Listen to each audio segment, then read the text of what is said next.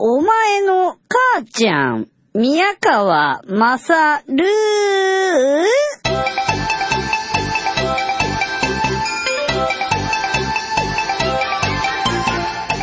お前の母ちゃん宮川勝です。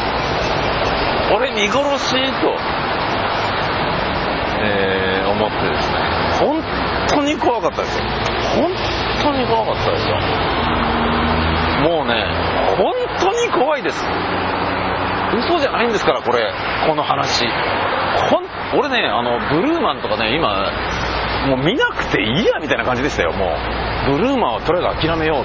生きて帰ろう。なんとかその方法はないのかってことを思いましたもん。あのね125番街じゃないですか。パーレムのど真ん中だからそこから地上に上がってタクシー拾うっていうことも考えたんですけどブルーマン見るためにね。これはダメだと思いましたもん。地下鉄だけでこれなんだもん。ダメだこりゃみたいな感じじゃないですか。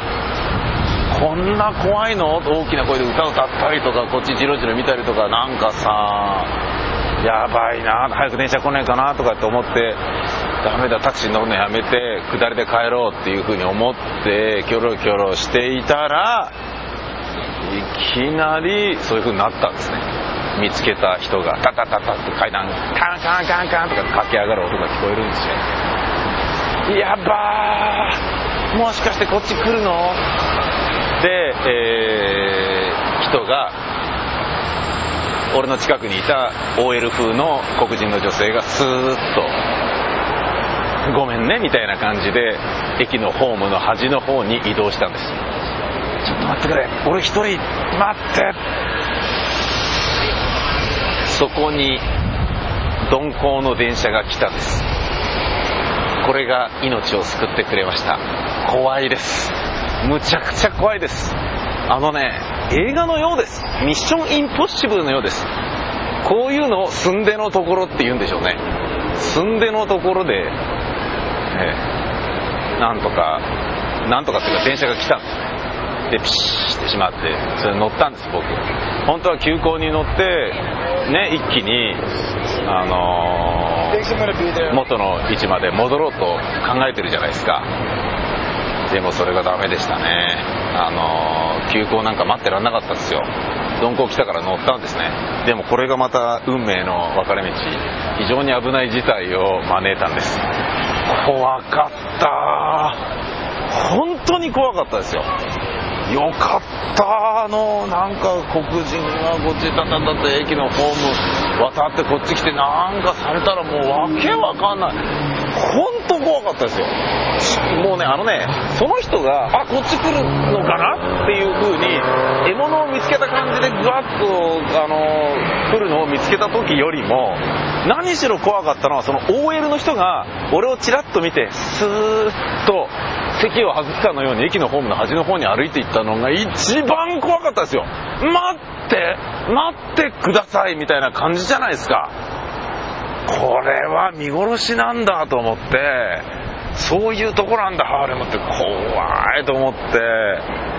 で電車乗ってとりあえず良かったと思うじゃないですか。だけどその電車に乗った乗ってたのは、えー俺が乗った車両にはでっかいギターギターケースを股に挟んだ白人が1人だけだったんです。でそれ以外は僕だったんですよ。でその白人がスティーブ・ブシェミみたいな顔してるんですよ。だもんだからスティーブ・ブシェミっぽいからなんか怖いじゃないですか。ね？で場所も場所だから怖いからっつってちょっと移動したんですね。あのーそのその人は車両の端っこにいたんだけど反対側の車両の反対側の端っこに行ったんですよ。で座ってたんです。もう心臓バクバクなんですよ。だけれどもそう心臓バクバクな状態で、えーすいません今ですねちょっと黒人の方が、えー行き過ぎたのですごいビビってる。俺としては構わず喋ることはできません。あのー乗ってきたんですよ。黒人3人組が10代の。3人ぐらいの。怖かったな本当怖かったないやさらに怖いことは続いてるんですよ。15歳ぐらいの黒人3人が乗ってきたんですよ。1人はすごいデブなんですね。え、あとはちょっと小柄なやつとかですね。そういうのいるんですけどもロベカルみたいな顔してる人とかがいて、まあ、子供なんですよでも。歌歌ってんすよ。怖いんすよ。俺端っこ座ってるじゃないですか。俺の前に3人座ったんですよ。リビリング。すごい怖かったです。本当に怖かったです。本当に怖かったです2です。向こう三軒両隣って言いますよね。向こう三軒両隣って場所分かります？右隣左隣そして向かい側の三軒なんですね。えー、いやまあそんなことはどうでもいい。そのね向こう三軒に座るんですよ。うわーしまった。しかも一人は歌を歌ってる大きな声で。もうやかましいんですよ。で右端のやつが俺に話しかけるんですよ英語で。ねえねえ兄ちゃん。なんとかかんとかなんとかなんじゃねえのかい。だけれどもそれはあのー、ぶっちゃけ何言ってるか分かんないけどかなりスラングなんです。そして俺が反対側の車両の端に座っているギターケースを股に挟んだスティーブ・ブシェミの方をちらっと見たんですね。そしたらスティーブ・ブシェミは顔を伏せたんです。しまった。ここで死ぬの？っていうそういう怖さがあります。僕はですね「Sorry, I cannot speak English」と言ってスティーブ・ブシェミの方に席を立ち移動しました。スティーブ・ブシェミの真ん前に座ったんです。話しかけられてね言葉わかんないのごめんねかなんか言って移動した。どうなるんだろう。でスティーブ・ブシミはバカこっち来んじゃねえよてめえ。っていう顔してるんですよ。もうその顔がまた怖いのなんのって。あのね起きるもんですね。こんなに畳みかけるように。やっぱ鈍行乗るとこういうことなんだな。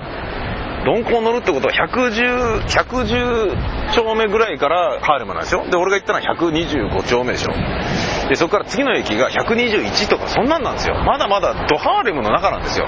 そこで乗ってきたやつですから、恐ろしいじゃないですか。だけれども、そいつらは、えー、次の駅で降りました。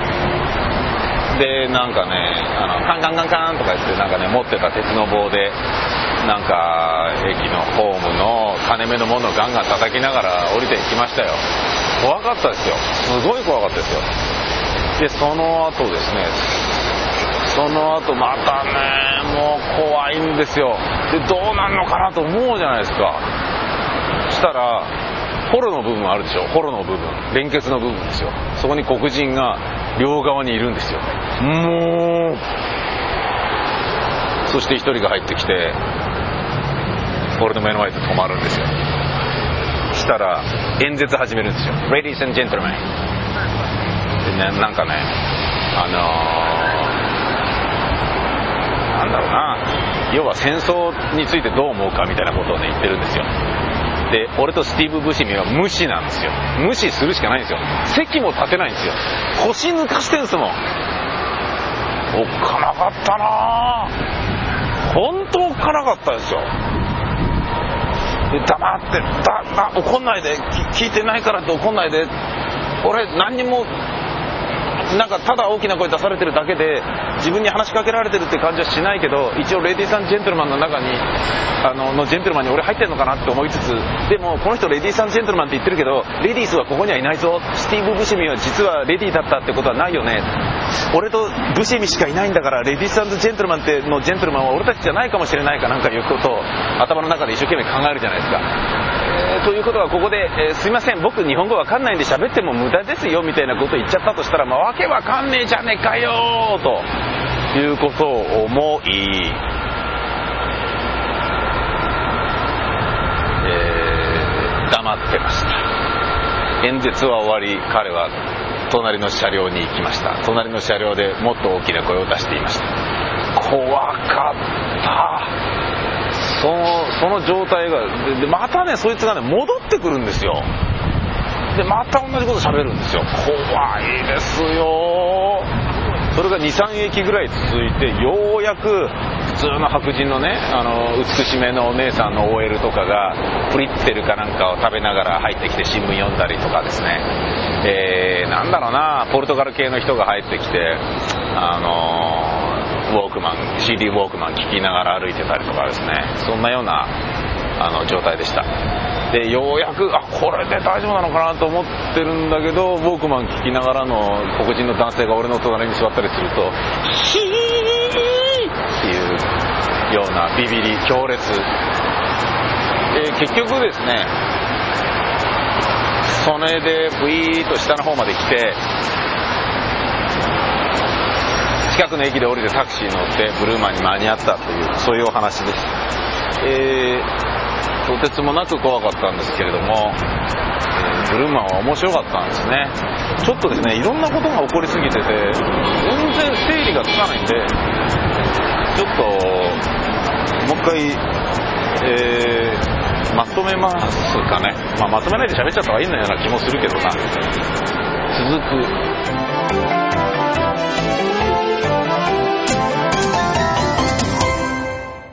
が歌う「恋はフィリピン」劇団ビタミン大使 ABC 公式ショップサイトビタミセで1000円にて好評発売中。